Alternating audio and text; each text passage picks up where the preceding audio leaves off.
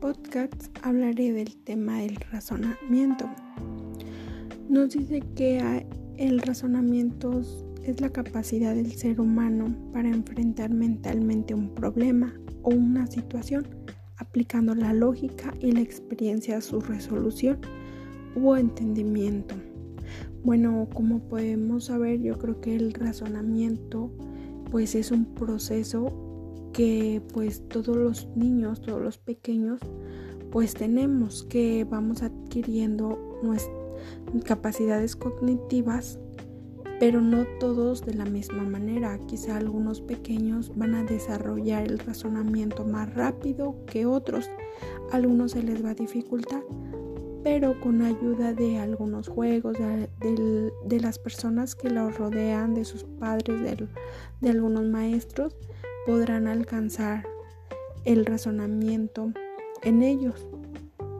También nos menciona que pues es un proceso intelectual lógico que a través de argumentos alcanza conclusiones, dado un conjunto de premisas. Como lo mencionaba anteriormente, este también cuenta con características. Eh, las principales características son que nos permite resolver problemas y extraer conclusiones. Cada pequeño puede sacar sus propias soluciones, es por decir, ¿no? Si el pequeño va corriendo y se cae, él va a razonar que si vuelve a hacer eso, pues se va a caer de, esa manera. O incluso en los juegos lo podemos llevar a cabo. Ah, pues si estamos jugando a lo mejor este un memorama o así. Y si él, él ve que su compañerito está sacando otra de otra ficha, no, pues va a decir, él va a razonar que eso no está bien o él va a razonar que está bien. Él puede ir igual este, modificando su, su cognición y también nos menciona que es voluntario. Otra característica es que depende de las capacidades de cada quien.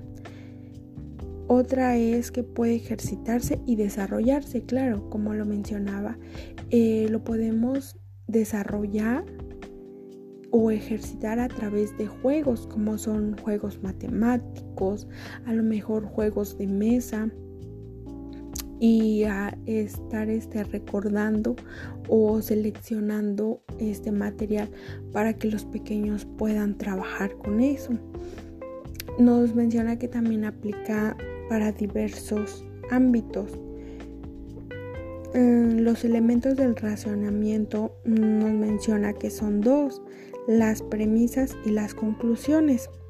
Las premisas son el conjunto de expresiones que afirman o niegan algún aspecto de la realidad y que constituyen el punto de partida de cualquier forma de razonamiento. Dentro de las conclusiones encontramos el conjunto de expresiones obtenidas de las premisas, mediante la aplicación de procedimientos lógicos y argumentaciones. Bueno, yo creo que el principio, las premisas son las que pueden tener dudas, tanto como la aceptación o la negación.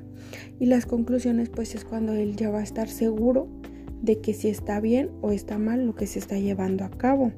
También nos menciona que el razonamiento puede ser de tipo deductivo o inductivo. El deductivo pues es la forma de extraer, de verificar pues que se está haciendo correctamente y el inductivo pues son las conclusiones. Va más de lo individual a lo global. Y el razonamiento abstracto pues nos menciona que es el manejo de conceptos y objetos no concretos que puede abarcar, abarcar de todos los ámbitos. Y pues igual más que nada el, razonamiento pues lo llevamos igual lo relacionamos con Jean Piaget que que este nos mencionaba las cuatro etapas. Entonces, en el momento que se desarrollan cada, cada una de esas etapas se va adquiriendo diferentes habilidades y de esta manera pues se lleva a cabo el razonamiento con los, con los pequeños y el saber pues cómo se va a ir desarrollando y de qué manera van a, van a seguir estimulando para mejorar sus capacidades. Pero al mismo modo, pues al llevar todos estos procedimientos, a lo mejor juegos de mesa, este material didáctico que sea que sea este llamativo para ellos, que sea ello a ellos les proporcionará diferente agilidad para mental y cada pequeño va a adquirir diferente, diferente pensamiento, diferente razonamiento. Entonces es donde ahí él se forjará para, que su razonamiento sea más rápido o a menor tiempo.